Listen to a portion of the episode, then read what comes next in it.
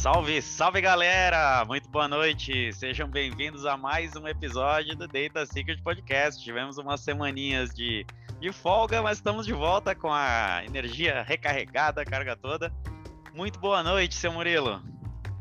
Boa noite, pessoal. É isso aí, né? Tivemos aí duas semanas de, de folga, né? A gente não é de ferro, né? Tem, tem que ter um tempinho aí para poder dormir um pouquinho mais cedo aqui, é meia-noite em Portugal. De novo, ô louco, meu, meia-noite em Portugal. Brincadeira, galera! e estamos aí de volta, dessa vez com o nosso amigo Adriano, é, que vai... Que, Adriano, se apresenta. É melhor você se apresentar. Ninguém melhor do que você próprio para se apresentar. Conte Boa quem noite, você é. Adriano. é. Boa noite. Boa noite, pessoal. Tudo bom? Estou bastante certo. contente de estar aqui hoje no podcast com essas duas feras é, que eu já conheci há algum tempo aí fazendo vários trabalhos na comunidade. Para quem não me conhece, eu sou Adriano Rodrigues. Eu cuido das comunidades técnicas no Brasil na Microsoft. Então, fico muito contente de estar uh, hoje aqui para a gente poder conversar de tecnologia, poder conversar de comunidade, poder conversar sobre os desafios que nos uh, vão ser colocados daqui para frente. Com certeza. E um episódio cheio de grandes surpresas, hein? Muita coisa a gente vai conversar e, cara, é super importante, né? Sempre a gente sempre agradece e, e é bacana também poder estar participando aí. Então a gente vai fazer uma, aqueles nossos famosos agradecimentos aos nossos patrocinadores. Vamos falar um pouquinho sobre eles, né? Essas empresas que nos apoiam a conseguir estar colocando esse episódio e, e ele acontecer aí para todo mundo. Então, vamos falar um pouquinho da CrespDB, gente. Administração, banco de dados, TANI, migrações, DW, monitoramento, DBAs e muito mais. A maior consultoria de SQL Server do sul do Brasil é parceira do Data Secret Podcast. Precisou de consultoria? Chama os caras. Procure eles na rede social CrespDB e qualquer necessidade, falem com eles. Precisando de alguma assessoria, alguma coisa sobre SQL Server, os caras são feras. Precisando, chama os caras. Não esqueçam, falem que vocês viram propaganda no Data Secrets que eles de repente fazem uns precinhos especiais para todos os clientes que acompanham o podcast. E aí, pessoal, tá afim de se tornar um Data Master em 2021? Não percam a chance de participar de um dos melhores treinamentos de SQL Server e Azure do Brasil a Vita DB Solutions. Ela também é parceira do Data Secret Podcasts e está com as inscrições abertas para diversos treinamentos que eles têm lá preparados para toda a comunidade, para todo mundo que quiser se capacitar um pouquinho mais. Eles montaram preços especiais para quem participa do Data Secrets. Então, entrem em contato com eles através do e-mail contato@vitadbsolutions. Falem que vocês viram aqui no Data Secrets o anúncio sobre os treinamentos e eles vão ter pacotes especiais para quem acompanha. E era isso, gente. Muito obrigado uh, a todos que estão presentes. Muito obrigado, Adriano, pela tua presença, pela oportunidade de falar um pouquinho contigo e trocar essa experiência aí que é super bacana aí nessa, nessa nossa conversa aí. Eu só não sei, eu acho que perdemos o teu áudio, Adriano. Alô, alô, estamos escutando agora? Agora sim. Agora sim. sim, sim. pois é, tem, tem uma, tem uma curiosidade interessante que a gente estava falando aqui no início, que era no, SQL Saturday que eu organizei no Rio. É, foi, foi onde eu conheci, onde eu conheci o Adriano. É, e, e, e, puxando mais ou menos isso, eu queria entender mais ou menos qual, qual é o, o, engajamento objetivo é, da, da, Microsoft nessa questão de comunidade, no, no, no, Brasil principalmente, obviamente, né, que, é o, que é o foco que você está. É, qual, qual é o, o ponto que, que, a Microsoft quer chegar? Qual é o, o, apoio que a Microsoft quer dar? O que, que ela quer receber em volta da comunidade? O que, que você tem mais ou menos a dizer sobre, sobre, sobre essa área? Boa! Cara, essa é uma pergunta que eu sempre esperei alguém me fazer.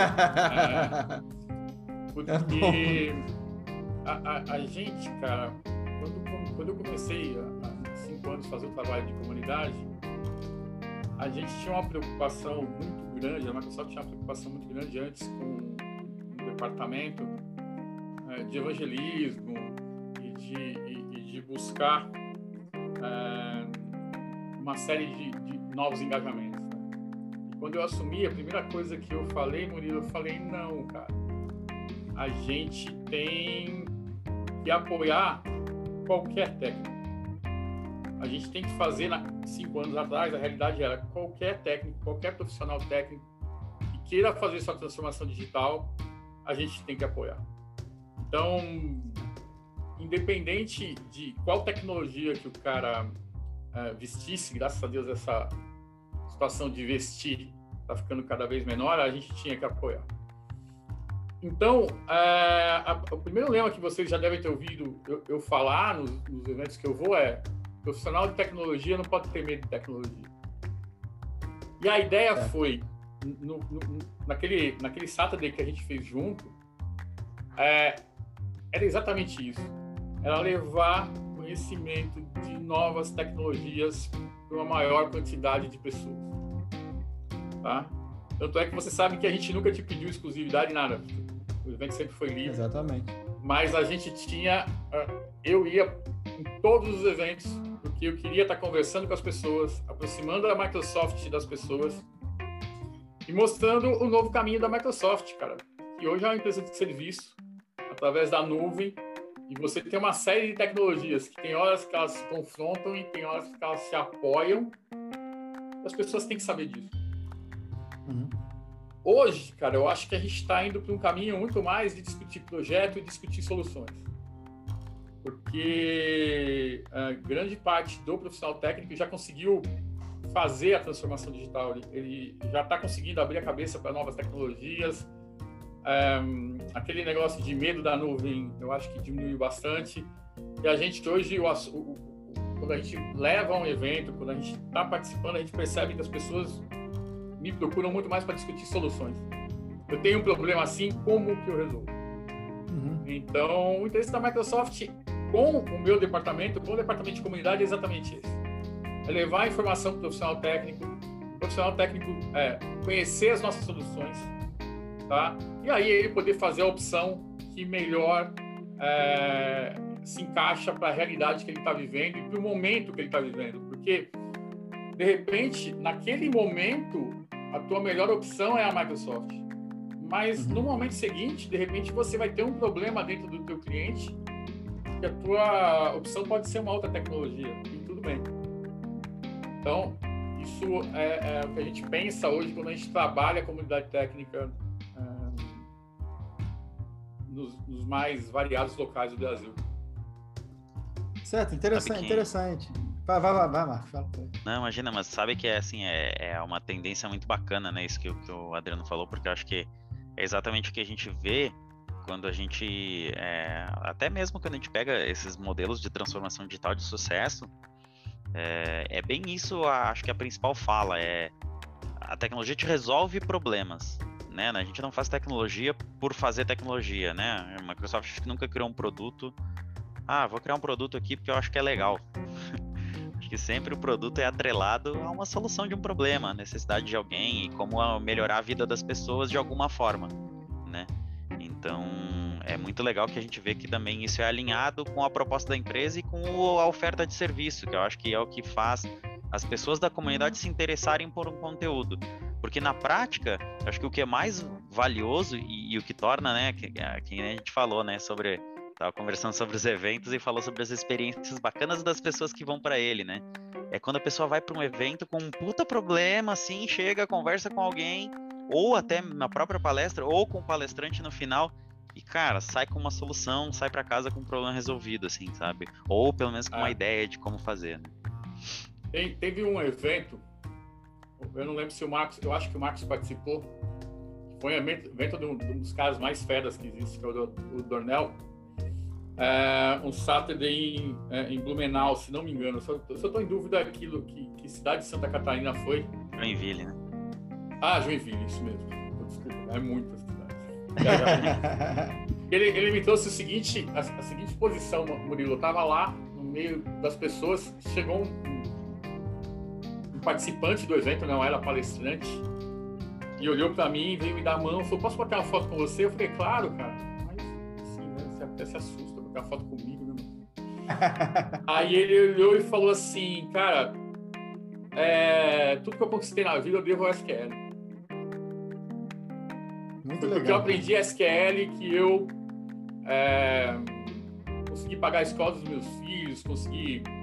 Então, eu não tenho medo de afirmar, e eu falo isso em todos os lugares que eu vou, cara, que quando se fala em inclusão, a melhor forma de você incluir uma pessoa na nossa sociedade é ensinando tecnologia para ela. A tecnologia é o principal fator de inclusão a uma pessoa. Pode verificar, é, profissionalmente, é a melhor forma de você tornar uma pessoa independente, uma pessoa que conhece tecnologia. Pode ser o departamento mais simples. O cara que domina o Excel, ele se destaca no departamento dele. Sim. Então, quando a gente faz um evento de comunidade, cara, como o evento que a gente, que a gente fazia junto, que, que eram os, os PES, né? Os, os, Ciclo, os Ciclo PES, era um evento 100% gratuito, que vocês se dedicavam é, para fazer aquilo sem nenhuma remuneração. Quando eu entrei na Microsoft, eu falei, cara, peraí, eu preciso ajudar esses caras. É, e aí foi quando a gente começou a conseguir algum tipo de verba, um tipo de apoio, pagar um coffee, começamos a, a trabalhar em cima disso, porque é, é muito importante que a gente leve tecnologia para as pessoas mesmo que a pessoa seja limitada, ensina o Excel para ela, faz ela dominar um Office. A cabeça dela vai começar a melhorar, vai começar a abrir é, e ela começa a se destacar no ambiente que ela trabalha. Então, é, é, pô, eu, eu, eu, eu acredito muito no trabalho que a Microsoft faz com as comunidades técnicas. A gente rodou o Brasil inteiro ano passado, cara, um negócio muito sério. A gente fez um, um trabalho mais é, bem elaborado, a gente tocou mais de 100 mil pessoas. No passado não, desculpa. De pandemia, 2000 a gente já tá meio... 2019. 19. É, é porque, é, não, é porque pra gente o ano fiscal acaba no, agora, em junho, né? Acaba no meio eu falo ano, no né? passado, é, no meio do ano. Porque quando eu falo no passado, é... Primeiro semestre é, do ano passado. Primeiro... É. é, primeiro semestre do ano passado. E com os eventos online, cara, é, a gente também fez muita coisa. Um, e, aí até uma discussão que eu quero levar para vocês agora, que, que eu estou ouvindo muito, porque eu acho que o meu papel não é quando fala assim, putz, Adriano, você é um cara que manja muito tecnologia. Eu, eu, comecei sendo técnico, tudo. Hoje eu tenho, eu não me atrevo a discutir tecnologia com vocês, porque vocês são muito bons, muito bons mesmo. Eu, eu me atrevo a, a muitas vezes a sentar com vocês e ter soluções juntas, né? Então eu escuto todo mundo e para conseguir levar soluções para a comunidade, para o técnico, para o cara que procura a gente para aprender. E, e, é, é uma pergunta que eu tenho para fazer para vocês agora. Como é que vocês acham que fica o evento pós-vacina, os eventos pós-vacina? Vocês acham ah, cara, que ainda o que a gente vai ter que fazer para tirar o cara da casa dele, para fazer o cara pagar uma passagem para ir para um evento? O que a gente vai ter que fazer? Porque por que, que ele vai deixar de ter um, um conteúdo técnico online ser a mesma coisa do conteúdo técnico presencial?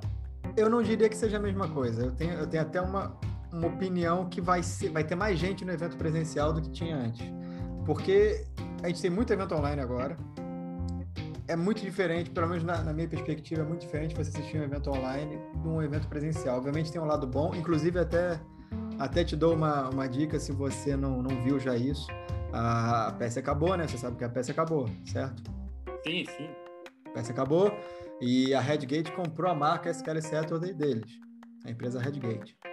E, e eles fizeram, fizeram uma pesquisa com, com, com participantes e organizadores dos SQL Saturdays e do PES Summit, quais eram as preferências da, da, das pessoas no geral para eventos. E, e, eles publicaram agora, acho que na semana passada, o resultado dessa, dessa, dessa pesquisa. E eu consegui perceber pelo. Não sei se você chegou a ver esse, essa pesquisa, os resultados, não. mas é interessante para você ver isso, inclusive, porque é da sua área, né? É, é diretamente interessante para você ver isso. Eu percebi ali de tendência duas coisas. Uma, é, tem o pessoal que acha, que acha bom ter os eventos online, porque você vai ter as gravações feitas, você vai estar na sua casa, não vai ter que gastar dinheiro em viagem, principalmente nos eventos que são fora do, da sua cidade, né? Não vai ter que gastar dinheiro em hotel, viagem, não vai ter que gastar seu tempo. Mas do outro lado, você tem as pessoas que, tipo eu, por exemplo, que se eu tiver um evento online, eu não vou tirar o meu dia de férias para me dedicar àquilo. Eu não tiro, fico vendo em paralelo. E eu não consigo dar muita atenção ao evento, porque aparece a coisa do trabalho e eu vou dar prioridade ao meu trabalho. Então, esse é um ponto. Outro ponto é que é uma coisa das mais importantes desses eventos é o networking que você faz. Você vê as pessoas na sua frente, conhecer a pessoa, falar com a pessoa, falar com várias pessoas, conhecer elas, até aquele, aquele pós-evento que você sai ali para jantar, é, ou até no coffee break, quando você conversa. O coffee break é muito importante. Coffee break não é só comer o biscoitinho e tomar um café. É você bater um papo com, com, a pessoa ali que você nunca que você conheceu ali na hora, na sala, falar sobre a sessão que você assistiu. Isso é muito importante. Isso não tem na. Existe. Tentaram replicar isso nos eventos online, mas não é a mesma coisa. Nem nunca vai ser. O, o contato físico ali das pessoas, o, as pessoas juntas, não, não, não, não tem como. Não tem como. Então, eu, eu, eu diria o seguinte: já existiam eventos online antes. Eu, eu, inclusive, eu era líder de um. Eu, eu e Marcos também. Nós éramos líderes aí de, de grupos virtuais da PES, que acabaram, entre aspas, né? Porque migrou para outras plataformas. É, antes a gente tinha uma, uma audiência X, e essa audiência, inclusive, caiu muito depois da pandemia, porque a oferta de eventos online aumentou muito também. Então, dispersou bastante o, o público, tá? É, não diria. Não, e depois aí a gente pode fazer outra análise também, que essa, essa, essa dispersão das pessoas pode ter sido simplesmente uma segmentação, ou seja, eu vou assistir os eventos que me interessam diretamente e não um evento mais genérico, ou simplesmente a pessoa cansou de um monte de evento e começou a, a ir só em um ou outro, em vez de em todos, entendeu? É, mas, assim, chegando no, no resumo de tudo que eu estou falando, eu acho que eventos online vão continuar existindo, Algumas coisas vão ficar só online. É, é a mesma questão do, ok, o pessoal está trabalhando remoto e algumas empresas já entregaram o leasing do, do escritório delas e, e não e todo mundo vai ficar, vai ficar permanentemente remoto, outras querem que o pessoal volte. Eu já ouvi dizer que empresas grandes, na, tipo Google, coisas, não, tenho certeza, mas teve algumas empresas que estão querendo diminuir o salário do pessoal que preferir ficar trabalhando remoto no futuro, que para mim não faz sentido, porque eles cortaram muito custo com isso.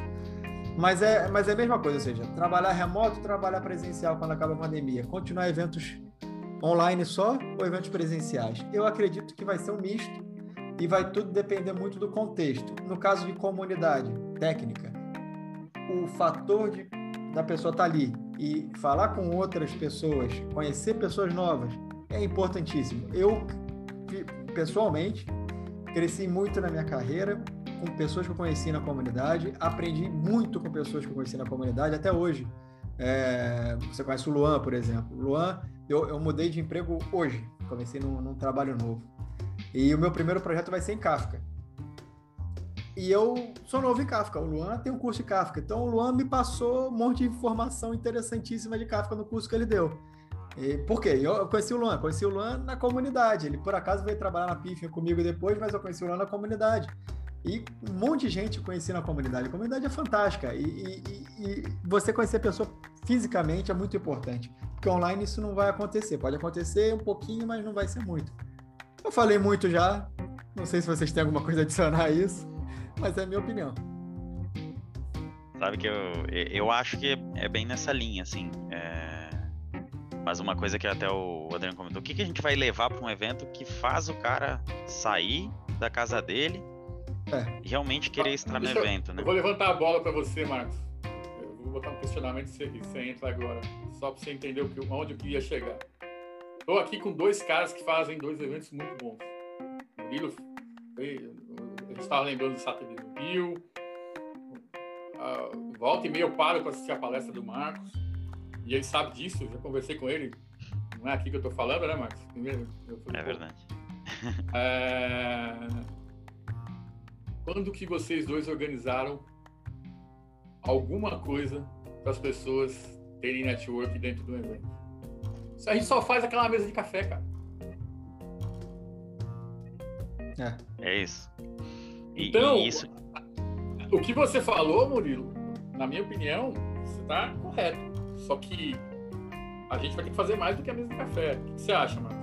Então, é, é nessa linha, assim, porque isso era algo que é, é, era intrínseco ao evento. Para dentro dele acontecia, é. mas isso não era uma oferta do evento. Então a tá. gente não promovia isso no evento, né? O evento era a promoção do compartilhar conhecimento. Mas a gente sempre falava, né? Isso eu acho que era, era bacana assim, a gente sempre ouvia, né? As pessoas falavam, olha, é importante converse com as pessoas, interajam, tudo. Mas isso não era o, vamos dizer assim, o principal objetivo. E eu acho que agora é, e principalmente nisso que a gente viu, a, a tendência é que compartilhar conhecimento já não é algo do evento.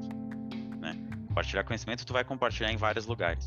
Mas o que, que o evento te dá que os outros lugares talvez não te dão? Então eu acho que mudar um pouco as dinâmicas desses eventos, para mim é a primeira, tá? É coisa que será que com certeza deve mudar. Por quê? Porque é simples, né? Se o evento que eu fazia presencial eu posso fazer online e ele acontece, entre aspas, né, tirando essas coisas é, que são fora do evento, se ele acontece da mesma forma, então não faz sentido. Então é, acaba que é um. É, realmente, o cara pode inclusive participar de mais eventos do que ele participava antes, se for online, porque ele vai assistir as sessões tanto quanto. Mas esse contato com as pessoas, e aí eu lembro, né, algumas coisas bacanas que tem. Então, por exemplo, é, lá no Pré Summit, é, tinha lá uma sessão que era que a gente chegava e, e podia colocar uma pergunta e ser direcionado para um especialista para ele te ajudar a resolver um problema.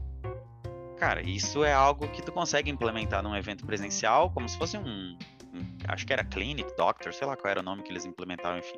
Essa é uma, uma... Essa e, é uma ideia cara, fantástica.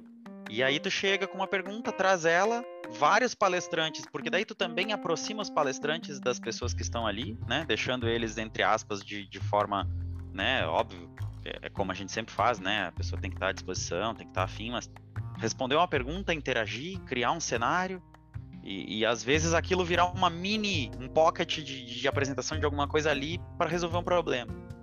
Isso é uma forma de atualmente com as pessoas, trazer o contato one on one que, que não acontece no online e fazer com que outras pessoas que estão ali, né, tomando um cafezinho, comendo um biscoitinho ali e tal, o cara para para, putz, ó, a pergunta é essa. E vamos ver como é que eles respondem isso e começa a ter essa interação.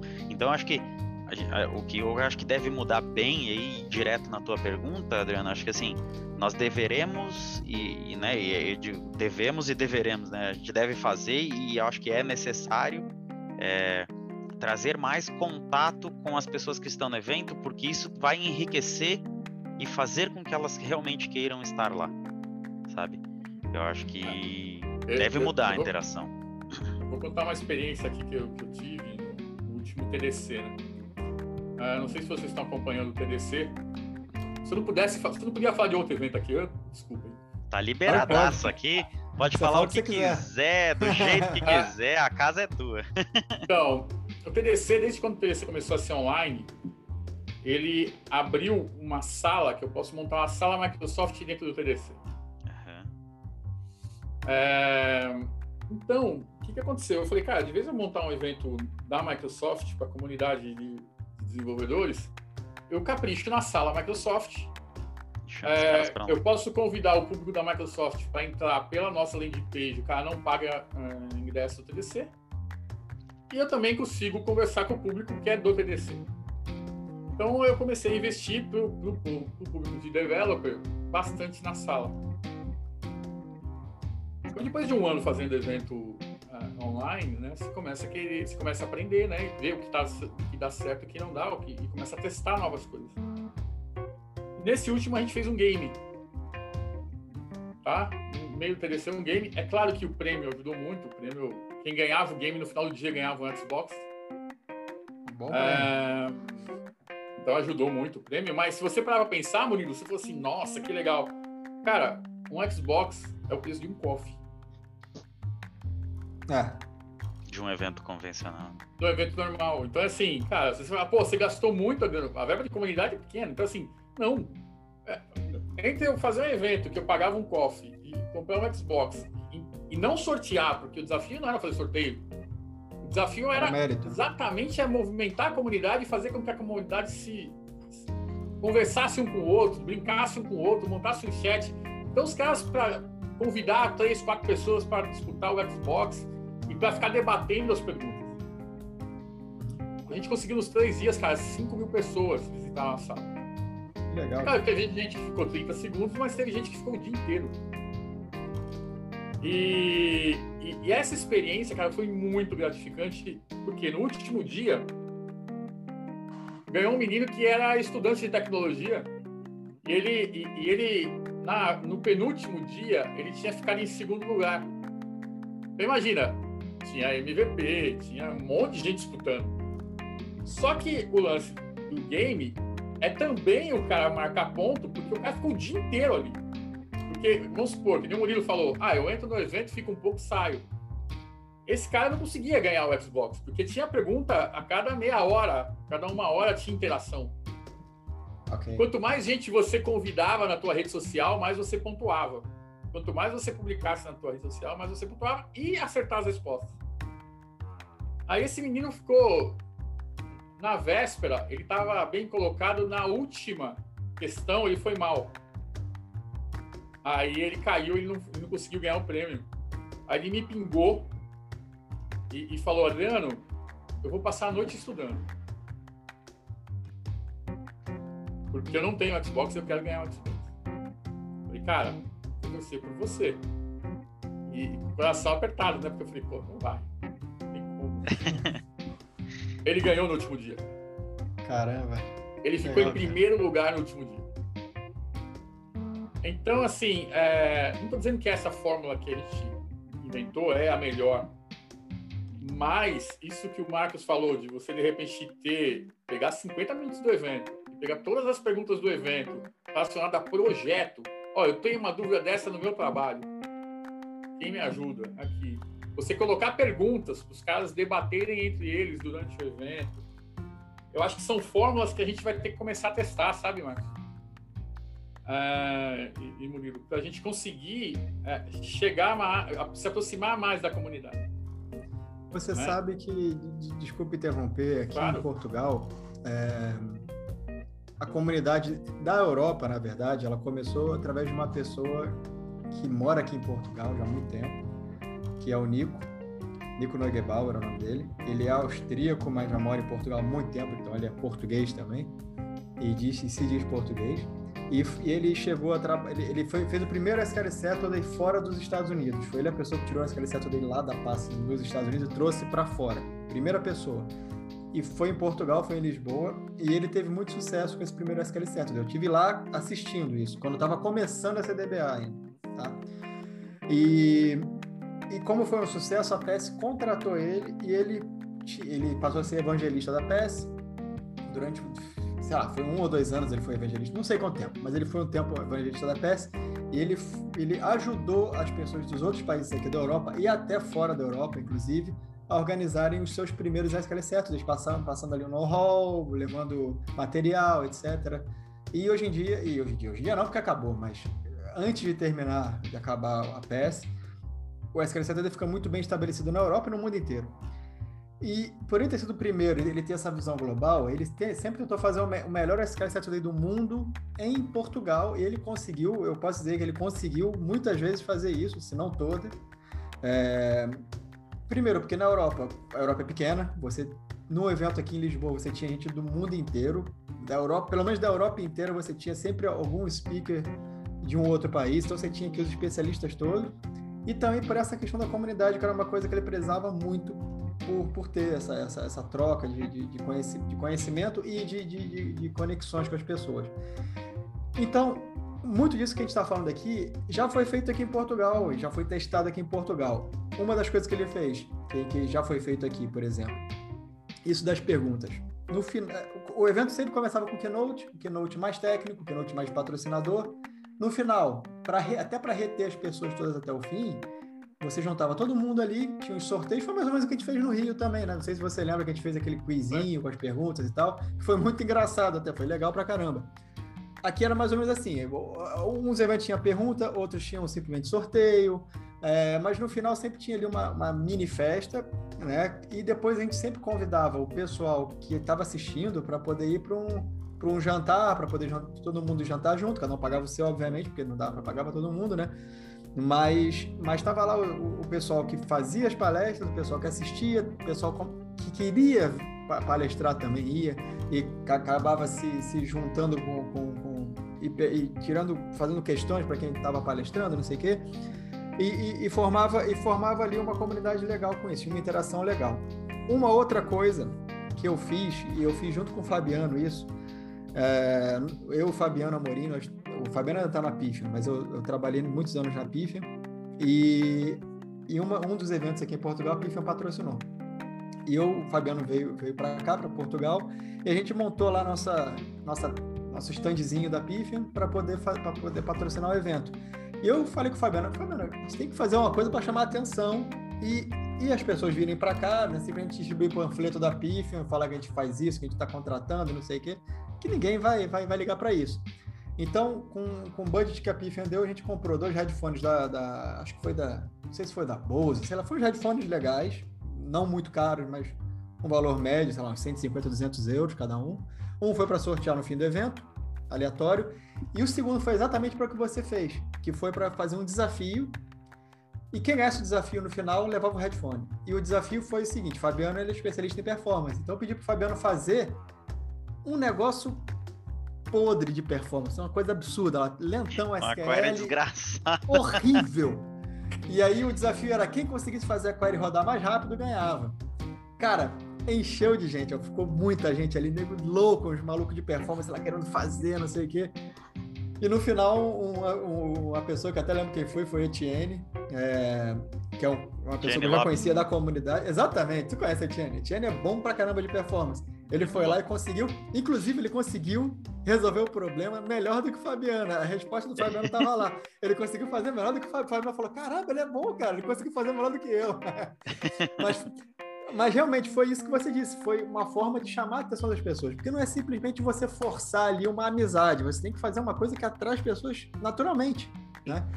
Hum, e, isso são, são coisas que, que é interessante ser feitas ali, mas é, mas é uma, uma, boa forma você jogar com, com, com uma competição, com prêmio e, e, e a competição ser relacionada com o que está falando e com a área que está falando ali, ajuda muito no engajamento das pessoas. No evento online, você consegue uma forma aí espetacular até, porque a pessoa tinha que estar ali sempre ligada na sua sala para poder responder as perguntas durante o dia.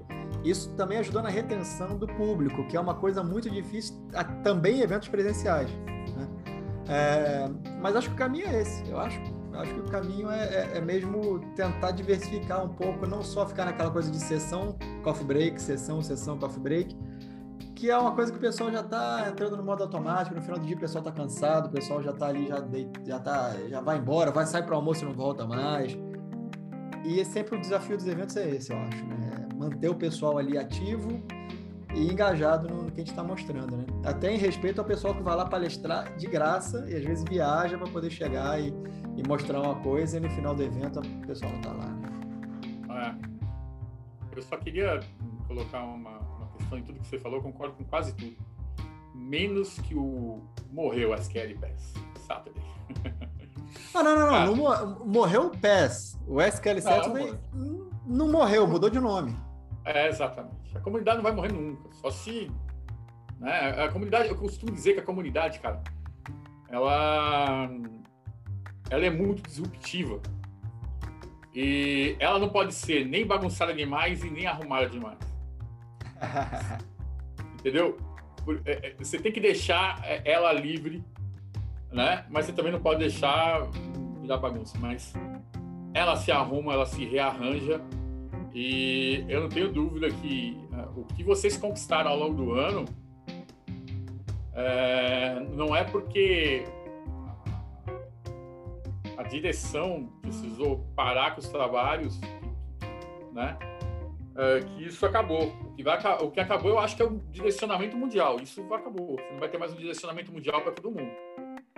Agora, cara, o, o, o, que o Marquinhos tem lá no, no, Rio Grande do Sul, junto com o Cresp, é, a amizade que ele tem com o Dornel, cara, amanhã depois vão ter o mesmo público, ou um público maior, ou um público novo, indo no evento de vocês, e vocês podem chamar o evento de qualquer nome. Uhum. Né? Sim. Então, um, o que liga as pessoas ali é, é, o interesse em dados, em data, em, no SQL e principalmente, cara, que eu acho que o que liga as pessoas ali é o trabalho que vocês, como palestrantes e influenciadores, fizeram. E isso que vocês fizeram, que vocês construíram, isso não morre. É, é, isso se modifica, mas não morre. Verdade, é verdade. É...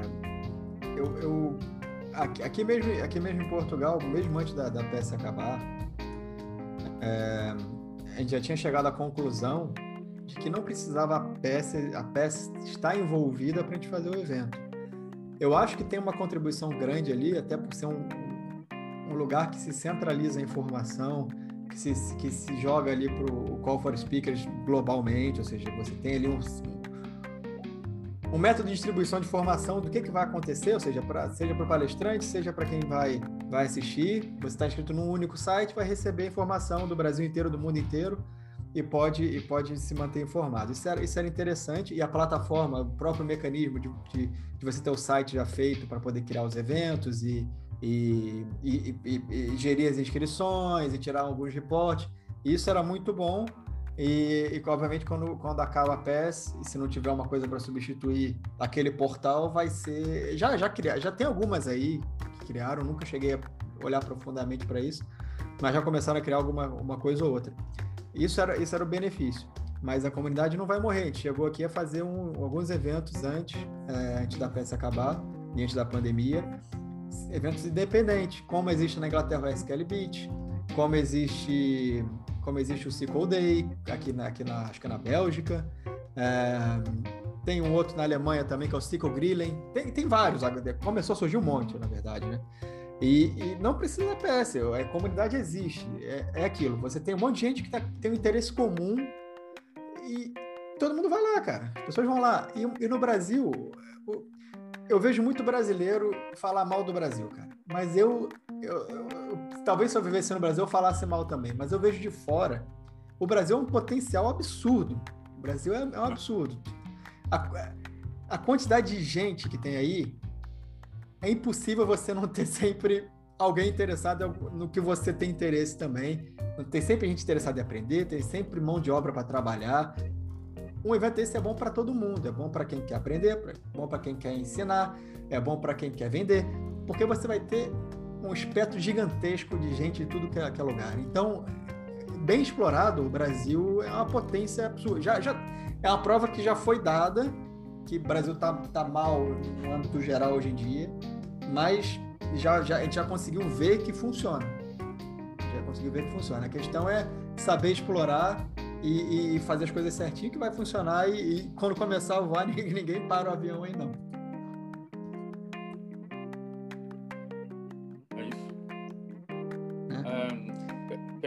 Coisa que eu sinto falta, assim, a, a, minha posição às vezes eu tenho só que jogar ideias, conversar. Às vezes a comunidade abraça, né? Vou dar um exemplo, o Rubens Guimarães, vocês conhecem? Rubão a Índia Brasil. Uh, ele, logo quando ele começou a fazer eventos de comunidade, eu falei, Rubão, cara, falta um evento de hands-on. Falta um evento 100% hands-on. Eu não tenho um desse para Azul. Preciso que a comunidade comece a acreditar nesse tipo de modelo. Por quê? Porque tem muito. O, o, Cara, diferente do banco de dados, que você pode ficar, que você não tem muito ficar testando, brincando, brincando, brincando, que senão você destrói a empresa, né? a plataforma de cloud te dá essa opção de você brincar, de você criar um, um ambiente para você ficar brincando, subindo, descendo, é, fazendo coisas diferentes. Ela te dá essa opção. Verdade. E aí, cara, eu falei isso para muita gente. Ele foi o primeiro que falou assim: Puta, legal, Adriano, gostei da ideia, eu vou fazer. Então, o que eu vejo que eu deixaria muito nesse bate-papo nosso, um desafio para as pessoas que querem montar comunidade, ou que tem comunidade, é criar uma identidade para a comunidade. O que eu vejo que o PES tinha, uma coisa muito interessante, é, era, ele era um evento de, de SQL, que era a tecnologia principal, mas que se rodavam outras tecnologias ali mas ele tinha uma identidade de novos palestrantes e desenvolver novas lideranças. Exatamente. Então, não é só você fazer um evento, cara, para jogar tecnologia para o cara ir lá e assistir. Né? É, fora a tecnologia, qual a identidade que eu quero dar para esse evento? Então, por que, que você tem um monte de eventos de comunidade? Alguns crescem, ficam fortes, ganham corpo e, e, e viram uma monstruosidade, viram referências, e outros não. Por causa dessa identidade. O PES tinha essa eh, identidade de formar, criar lideranças, dar espaço para as pessoas novas palestrar. Então, eu, eu acho que isso é muito importante. E, vocês são muito bons tecnicamente e às vezes assim fica muito preocupado com o conteúdo técnico do evento e esquece dessa outra dessa outra situação. Eu acho que esse é mais um desafio que a gente vai ter pós pandemia é, é que os eventos têm que ter uma, uma uma identidade fora o bom conteúdo técnico que, que, que, ele já tem. É um propósito, né, Adriano? Que eu acho que é, é, é o que está além é daquilo que a gente está propondo, né? Assim, o evento ele é um meio, é um meio é. com o qual a gente atinge alguma coisa, né? E, e, eu acho que isso, isso não é só, assim, a gente fala dos eventos, mas não só em evento, né? Acho que tudo, é, tudo que a gente faz tem que ter um propósito e eu acho que o propósito está além do fazer aquilo, né? O fazer aquilo é o meio pelo qual a gente alcança isso. É, Marquinhos, se você parar para pensar, cara, é, você é apaixonado por tecnologia, mas você já é um profissional, tem o, o teu emprego que, que é reconhecido, você, o que te faz ir palestrar, é, deixar tua família, fazer tudo isso, não é o assunto tecnologia. O que tira de casa é algo a mais. É você se sentir útil para as pessoas que estão assistindo. É. Entendeu? Então, muitos casos falam assim, puta, Adriano, você é um cara. Você fica aqui até o fim do evento, ou, ou tenta ficar até o fim, porque eu, eu sempre pego o avião, né? Então ficar muito na dependência do avião, né? Que é a hora que vai sair. É, então, para voltar para casa. Mas por que, que eu ficava? Porque Cara, eu sinto que eu lá no evento, a presença lá no evento, ver o que está acontecendo, conversar com todo mundo, é, eu me sentia melhor, eu me sentia um pouco útil para as pessoas que estavam lá. Entende? Então, essa identidade que, que, que, o PES tinha, eu acho que é o que fez o PES crescer. E essa identidade, se a gente botar na cabeça, ela não se perde. Ela não se perde. Eu acho que através dela foi criado um ecossistema, né? Que eu acho que é isso que é o mais bacana, né? Foi criado um mecanismo, e aí que nem o exemplo do que o Murilo falou. Diversificou tanto que em alguns lugares já se criou os seus eventos individuais, né? que talvez tenham, é, que talvez tenham as mesmas propostas, talvez sim, talvez não. Aí depende muito que é que nem o Adriano falou. Uns vão ter sucesso, uns talvez não vão ter, mas eu acho que se a gente mantém essa essência, que eu acho que sempre foi muito enraizada em todos os eventos que a gente né, promoveu é, e a gente conseguir consistir isso em um modelo novo, mais moderno, que atraia também as pessoas e façam que elas estejam lá, cara, é, é sucesso e, e, é só realmente botar a mão na massa, sabe? Eu acho que tem muita oportunidade e vai mudar, isso é normal, a gente vai, vai ver como é que se adapta. Né? É, ano passado, no, no, começo da pandemia, cara, eu e, e o André Russo, a gente criou um evento chamado Comunidade Solidária.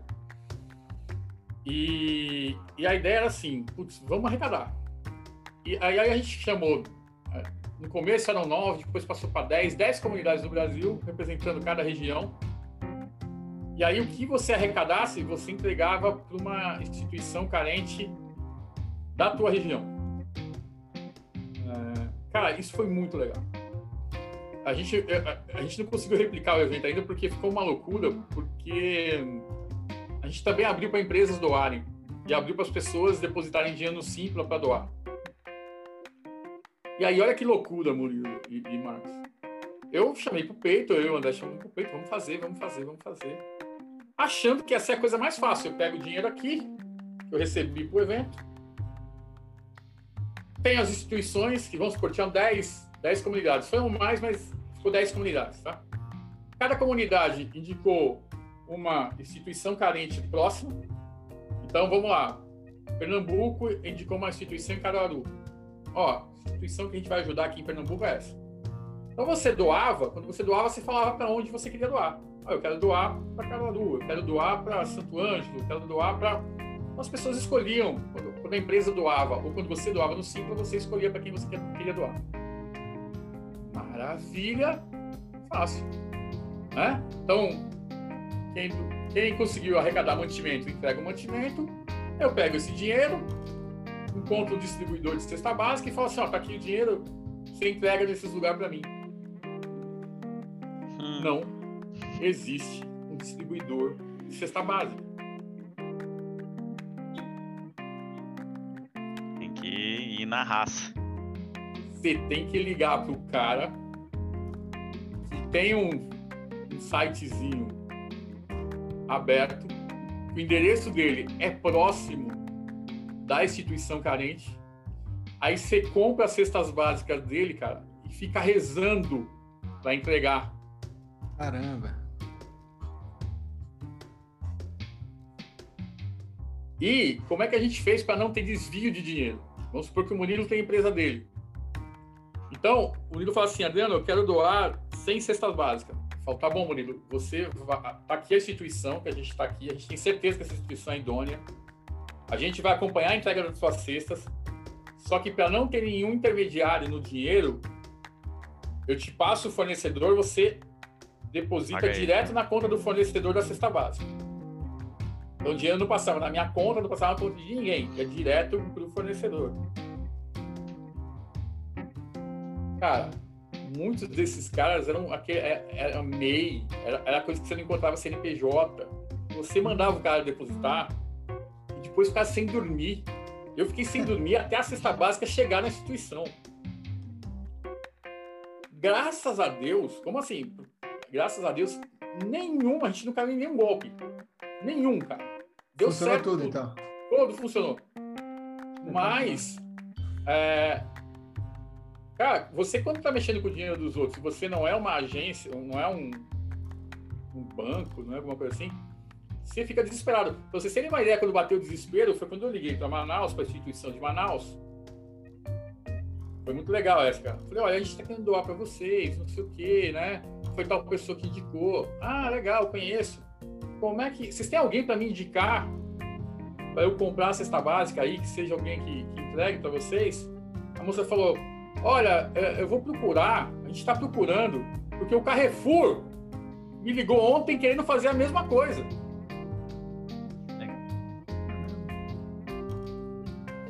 Aí eu pensei, se a rede de loja fez isso. É porque não tem jeito. Imagine a gente. É assim mesmo. Mas, olha que legal, o evento foi um sucesso porque ele tinha uma identidade de doação. É, então, é, essa identidade que o PES tinha de formar novas pessoas, a comunidade solidária tem de é, doar. E, de repente a gente vai ter que pensar numa outra forma de doar, não mexer mais com dinheiro, mexer com outras coisas. É, que o PDC tem de, ser uma festa para os devs, essa identidade que eu acho que eu queria deixar como mensagem no, no, no nosso bate-papo hoje, que é para quem participa de comunidade hoje, é ter isso, né? Como que a gente cria uma identidade para que as pessoas se sintam é, engajadas não só com o conteúdo técnico, mas com uma identidade mesmo. De, de, uh, comunidade, né? É. Que tem uma representação, né? Eu acho que é, é isso, eu vejo né? muito assim, ah, eventos de mulheres na TI, pô, legal, daí só vê conteúdo técnico. É, será que não podia botar uma agência de emprego? Será que não podia botar alguém? Será que não podia colocar alguma coisa ali que realmente. É, Mude, ou, né? Ou um, as, as meninas trabalhando para indicar vagas umas para outras, entende? É, eu não parei para pensar nisso ainda, né? Mas você entende o que é a identidade? Você ter algo mais do que, é. que só o conteúdo É, tem muitas formas ali de, de, de, tentar isso, né? Algumas, algumas já foram tentadas, outras não. Uma, uma coisa que eu, que eu já fiz aqui em Portugal e que, e que foi interessante, aqui, é como no Brasil mais ou menos, você tem os, o 12 ano, que é o último ano antes da pessoa entrar na faculdade aqui, tá? Que é a escola secundária, que eles chamam aqui. Nesse momento, é um adolescente de 17 anos, 16, 17, 18 anos que está ali e tem que decidir o futuro da vida dele. Então eu ia nas escolas, fazer uma pequena palestra mostrando como é que é a minha vida trabalhando na área que eu trabalho. E tentava mostrar lado bom, lado ruim, e tentava, obviamente, dar uma influenciada ali para poder, se eles tivessem um, um gostinho assim de ir para a área de tecnologia, eles irem para a área de tecnologia. E principalmente eu focava muito em mulher, porque ah, no Brasil é um pouco diferente, mas aqui em Portugal eu, eu lembro que na minha eu não faz, não faz tanto tempo que eu fiz faculdade, eu terminei em 2008, eu acho. Não faz muito tempo isso. É... Eu na minha turma devia no primeiro ano tinham 60 pessoas, dessas 60 pessoas, quatro eram mulheres. E eu vi uma reportagem no outro dia de que no início, quando começaram a aparecer universidades de tecnologia, era o contrário. Você tinha tipo 50 mulheres e quatro homens. É, tecnologia era uma coisa tinha mais mulher do que homem, que é, que é, é engraçado hoje em dia ser assim.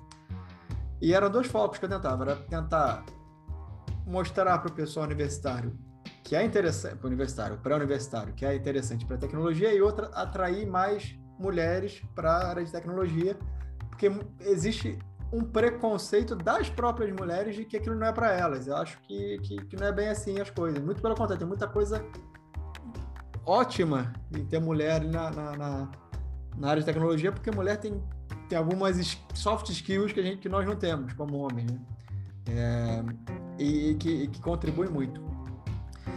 Isso é, isso é uma das coisas. Outra coisa que é formar novos palestrantes. Isso é importante para poder continuar ali com a construção da comunidade. Eu fui um deles há um dia e eu já vi, depois de algum tempo sendo palestrante, nascerem novos palestrantes.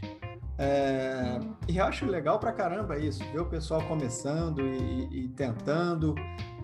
E mesmo que seja com coisas básicas, você tem que lembrar que a pessoa está ensinando uma coisa básica e muitas das pessoas que estão lá estão para aprender coisa básica. Você ensinar como é que é o bit to byte para uma pessoa que está começando, isso vai entrar por aqui sair por ali. Às vezes nem entra, passa reto, né?